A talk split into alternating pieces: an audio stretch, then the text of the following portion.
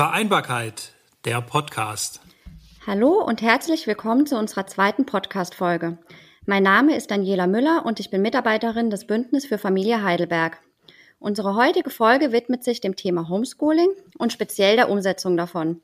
Durch Corona mussten ja plötzlich ganz viele Familien die Schule von zu Hause aus stattfinden lassen. Und dass es da zu einigen Schwierigkeiten kommt, das kann ich auch aus eigener Erfahrung berichten. Und genau hier knüpft das Projekt Eduton an, in dem verschiedene Lösungsansätze zum Thema Homeschooling erarbeitet wurden. Wie das genau aussieht, erklärt uns unser heutiger Gast, Frau Dr. Melanie Seidenklanz, die uns digital zugeschaltet ist. Hallo und herzlich willkommen, Frau Seidenklanz. Schön, dass Sie sich die Zeit für uns nehmen. Hallo, ich freue mich dabei zu sein. Danke für die Einladung. Sie arbeiten ja zusammen mit anderen an dem Projekt Transfer Together. Das ist ein Kooperationsprojekt der Pädagogischen Hochschule Heidelberg und der Metropolregion Rhein-Neckar GmbH. In letzterer sind Sie auch regionale Transfermanagerin im Bereich Bildung und Arbeitsmarkt. Und auch Sie selbst haben zwei Kinder im Kindergarten- und Krippenalter. Das heißt, auch für Sie spielt wahrscheinlich auch gerade jetzt die Vereinbarkeit von Beruf und Familie eine große Rolle, oder?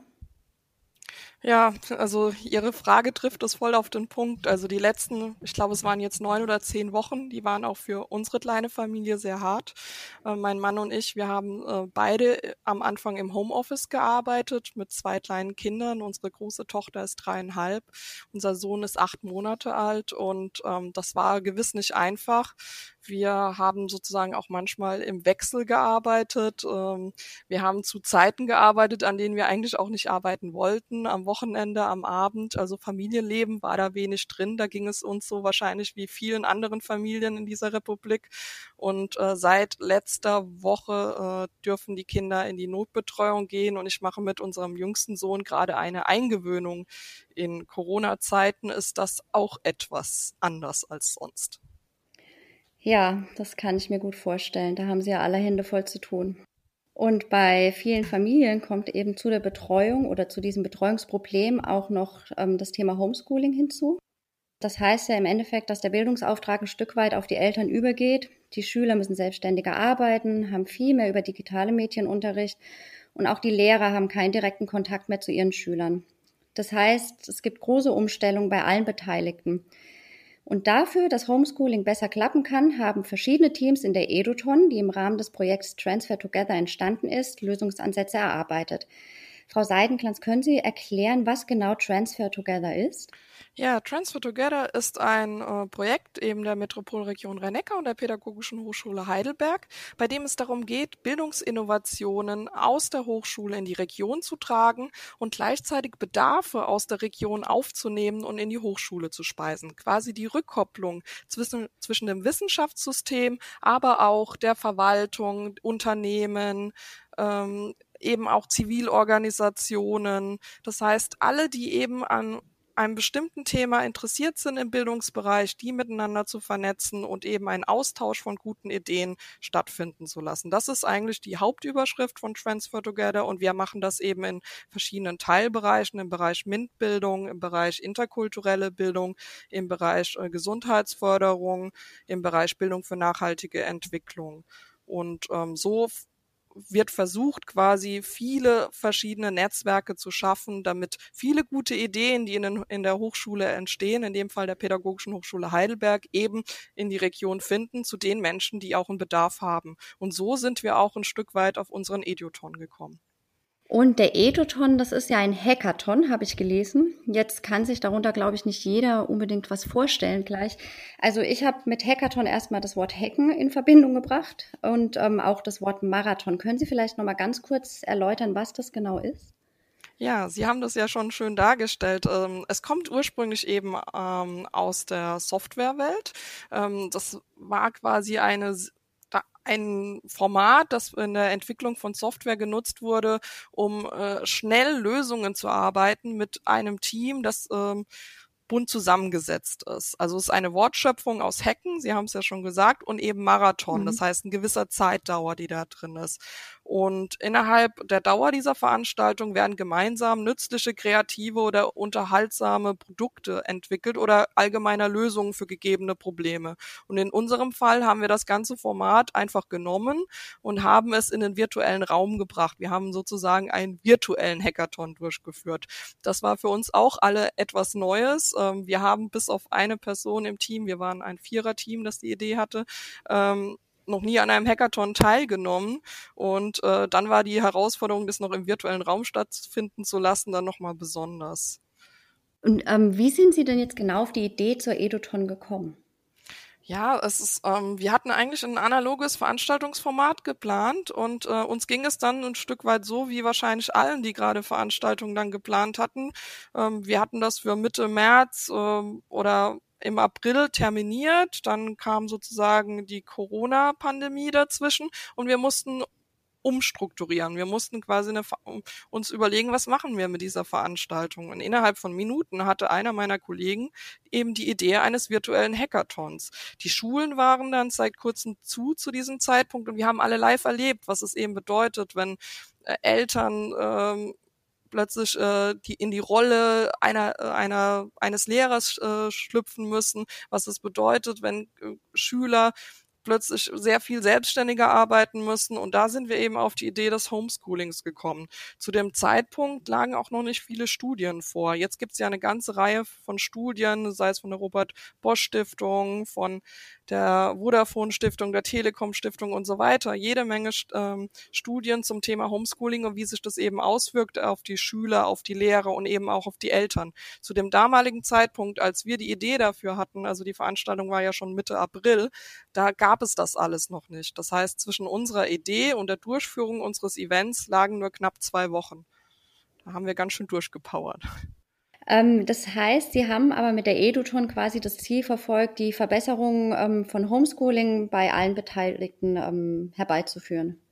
Also für uns war es wichtig, vor allem die Zielgruppe der Eltern in den Blick zu nehmen. Also wir haben uns überlegt, im System Schule können wir ein Stück weit unterstützen, aber da sind eben die Gegebenheiten ähm, sehr viel von den unterschiedlichen Landesgesetzgebungen, von den Ausgestaltungen der Schulsysteme abhängig. Und da wir hier im Dreiländereck sind, haben wir gesagt, da verzettelt man sich nur, weil eben jedes Bundesland gerade sozusagen auch die eigenen Lösungen entwickelt. Aber wir haben uns überlegt, wer braucht denn jetzt am meisten Unterstützung? Das sind die Eltern zu Hause. Das heißt, wir haben versucht, ähm, in unseren äh, sieben Challenges, die wir abgeleitet haben, ähm, quasi Tipps und Tricks und die reelle Unterstützungssysteme zu finden, damit die Eltern daheim ihren äh, Kindern besser unter die Arme greifen können und damit sie sich gewappnet fühlen, jetzt auch über einen längeren Zeitraum, der uns ja noch wohl äh, bevorstehen wird, äh, gut zu Hause zurechtzukommen auf diese sieben Challenges, das, da hätte jetzt auch meine nächste Frage gleich abgezielt. Ähm, wie sind Sie denn auf die einzelnen Themen für die Challenges gekommen?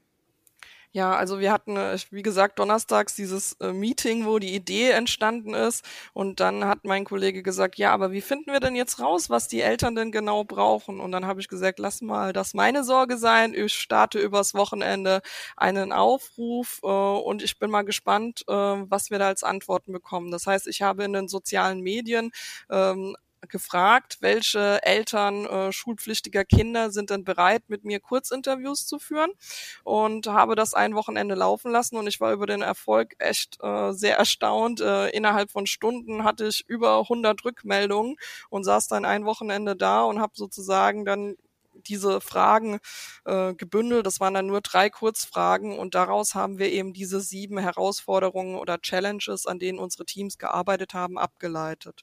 Ähm, ich muss auch sagen, das deckt sich ziemlich genau mit dem, was jetzt eben in diesen Studien herausgekommen ist. Es sind genau, wir haben es geschafft, äh, auch durch unsere kleine Vorabanalyse genau die Themen zu treffen, wo gerade auch der meiste Bedarf ist oder wo eben auch am meisten es bei den Eltern brennt.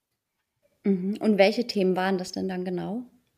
Das ging äh, vom Thema soziale Ungleichheit. Was machen eben äh, Eltern sozusagen ähm, aus bildungsferneren Haushalten, die gar nicht so unterstützen können, die gar nicht auch die Ausstattung haben, aber auch nicht die, die zeitliche Kapazität, da sie sehr an ihren Jobs äh, gebunden sind. Ähm, wie kann man die unterstützen bis hin zu, ähm, wie sieht es aus mit ähm, Thema Stress? Wie können Eltern, äh, die unter besonderem Stresslevel stehen, damit umgehen? Ähm, wie geht es, sieht es aus mit ähm, dem Management der Aufgaben? Viele Lehrer schicken es äh, auf unterschiedlichen Kanälen. Da gibt es Aufgaben, die kommen per Post, es werden Aufgaben abgeholt, es werden Aufgaben per E-Mails, per Schulcloud und so weiter geschickt. Und wenn jetzt ein Elternteil eben mehrere Kinder in der Schule hat, noch auf verschiedenen Schulen und jeder Lehrer äh, wählt einen anderen Kommunikationskanal, ist es sehr schwer, da den Überblick zu behalten. Das heißt, eines unserer Teams hat sich daran gemacht, so einen modularen Wochenplan-Baukasten oder ein digitales Hausaufgabenheft zu entwickeln, damit einfach die Eltern auch einen Überblick behalten, was kommt denn eigentlich an Aufgaben rein, über welchen Kommunikationskanal. Jetzt nochmal genauer zu den Teams. Also Mitte April, Sie haben es vorhin schon erwähnt, fand die Eduton ja dann statt. Und wie haben sich denn die Teams zusammengesetzt? Also wer hat genau an diesen Themen gearbeitet? Ja, also wir hatten den, sozusagen den Aufruf dann auch gestartet über unsere verschiedenen Netzwerkpartner und unsere verschiedenen Kanäle. Und wir haben es so formuliert, dass jeder, der bereit ist, am Eduton mitzuarbeiten, eigentlich willkommen ist. Das heißt, wir hatten von Schülern über Lehrkräfte, über Eltern, IT-affine Menschen oder auch Menschen aus dem Bildungssektor allgemein. Das heißt, es war eine bunt, äh, bunte Teilnehmerschaft mit unterschiedlichen Expertisen und Herangehensweisen. Wir hatten Betroffene, sozusagen die Eltern und die Schüler, aber auch Menschen aus dem Bildungssektor, die sozusagen mit ihrem pädagogischen, didaktischen Blick darauf ähm, geschaut haben. So ähm, konnten wir quasi in jeder Gruppe eine bunte Durchmischung machen. Und die Teams haben sich selber nach Interesse dann auch die Challenges dann sozusagen ausgesucht, an der sie arbeiten wollen. Im Schnitt waren die Gruppen dann zwischen ja vier und ich glaube acht Teilnehmern groß. Und das Spannendste für mich jetzt zumindest, ähm, was waren denn die Ergebnisse, die die einzelnen Teams dann erarbeitet haben? Ja, die Ergebnisse, die waren äh, sehr unterschiedlich. Das reichte von einem äh, modularen Wochenplan-Baukasten für Grundschüler, weil eben Grundschüler ja besondere Unterstützung brauchen bei der Strukturierung von Aufgaben, über eine ähm, Konzeption einer App, wo man das Stresslevel innerhalb einer Familie messen kann, über ein äh, EduBuddy-Network, also was bedeutet das, wenn quasi Haushalte, wo man sozusagen nicht die Unterstützungsleistungen hat und Schüler da besondere Unterstützung brauchen, also so ein Pool von Freiwilligen, ähm, der da zur Verfügung gestellt wurde. Ein digitales Lernbaukastensystem wurde entwickelt oder auch so, es gab sogar die Idee einer KI-basierten Chatbot. Aber das ist natürlich etwas sehr Aufwendiges. Das ist dann sozusagen im Konzeptionsstatus verblieben. Ja, das kann ich mir gut vorstellen. Sie haben dann am Ende der Eduton auch einen ersten Platz gewählt. Können Sie noch mal kurz sagen, welches Team es denn auf den ersten Platz geschafft hat und warum oder was hat dieses Team so besonders gemacht, dass Sie gesagt haben, dieses Team hat den ersten Platz verdient? Ja, also wir haben uns quasi vorher äh, als Jury Gedanken gemacht, auf was es uns ankommt. Das heißt, wir haben alle eingereichten Vorschläge. Die Teams hatten ja 30 Stunden Zeit, um an ihren Challenges zu arbeiten und haben dann sozusagen ihre digitalen Whiteboards, auf denen sie gearbeitet haben, mit den Ergebnissen eingereicht und die haben wir bewertet auf in vier Kategorien. Das war die Methodik und Verständlichkeit, der gesellschaftliche Mehrwert, also wie lassen sich die Ergebnisse in der Praxis anwenden, hilft es den adressierten Zielgruppen, den Innovations Innovationsgrad, wie hoch ist die Organi Originalität der entwickelten Idee und eben auch die Umsetzbarkeit. Wir wollten eben auch Ideen, die direkt sozusagen raus zu den Eltern können, raus zu den Schülern und sozusagen wirklich genutzt werden können. Und äh, gewonnen hat das Team neun Tipps für Self-Empowerment deiner Schüler. Da geht es darum, dass Hilfestellungen und Tipps für einen äh, gelingenden digitalen Unterricht erarbeitet wurden, der die Schüler motiviert und die Lehrkraft gleichzeitig auch nicht überfordert. Ähm, das war unsere Gewinnergruppe und äh, die sind da jetzt auch sozusagen schon, äh, haben einen digitalen Leitfaden dann auch erarbeitet und äh, bringen sozusagen ihr Produkt jetzt gerade auch schon raus.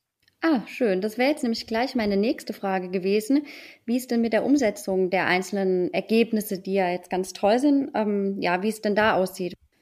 Ja, also der Eduton war ja, wie gesagt, äh, an dem Wochenende 17. 18. April. Das ist ja jetzt schon über einen Monat her. Und in der Zwischenzeit haben wir zusammen mit einem Kooperationspartner, dem S-Hub Mannheim, alle Teams an den Ergebnissen weitergearbeitet. Das heißt, das, was an dem Wochenende entstanden ist, haben sie sozusagen nochmal verfeinert und bringen es jetzt ähm, ähm, auf den letzten Feinschliff, sage ich mal. Also ein Teil der Ergebnisse kann man schon auf der Website einsetzen, äh, einsehen und andere sind jetzt schon dabei und äh, machen eine Homepage, wo es Sachen zum Download gibt, wo man sozusagen äh, die ähm, die Anwendungen, die entwickelt wurden, ähm, runterladen kann, wo man es äh, verteilen kann und so weiter. Das heißt, es, ich gehe davon aus, dass in den nächsten Wochen noch mehr zur Verfügung stehen wird. Also es lohnt sich immer mal wieder doch bei uns auf der Webseite vorbeizuschauen. Mhm, die Webseite, die sage ich dann am Ende auch gleich nochmal. Ja, das ist sehr, sehr spannend. Und ich bin mir auch sicher, dass ähm, das, was Sie da erarbeitet haben, dass das ganz vielen Familien auch helfen kann in der aktuellen Situation. Und damit sind wir bereits am Ende unserer heutigen Podcast-Folge angelangt. Ich danke Ihnen ganz herzlich, Frau Seidenklanz, ähm, für das nette Gespräch und den spannenden Einblick in die Eduton. Ja, vielen Dank, dass ich dabei sein durfte und ich wünsche allen Eltern da äh, draußen gutes Durchhaltevermögen für die nächsten äh, Wochen oder Monate. Ich glaube, das können wir alle gebrauchen. Dankeschön. Tschüss. Tschüss. So, das war unsere zweite Podcast-Folge. Detailliertere Informationen und aktuelle Entwicklung zur Eduton finden Sie unter www.transfertogether.de slash eduton. Und wenn Sie sich näher für die Arbeit des Bündnis für Familie interessieren, dann besuchen Sie uns sehr gerne auf unserer Website www.familie-heidelberg.de. Dann danke ich Ihnen ganz herzlich fürs Zuhören und freue mich schon aufs nächste Mal. Tschüss. Vereinbarkeit, der Podcast.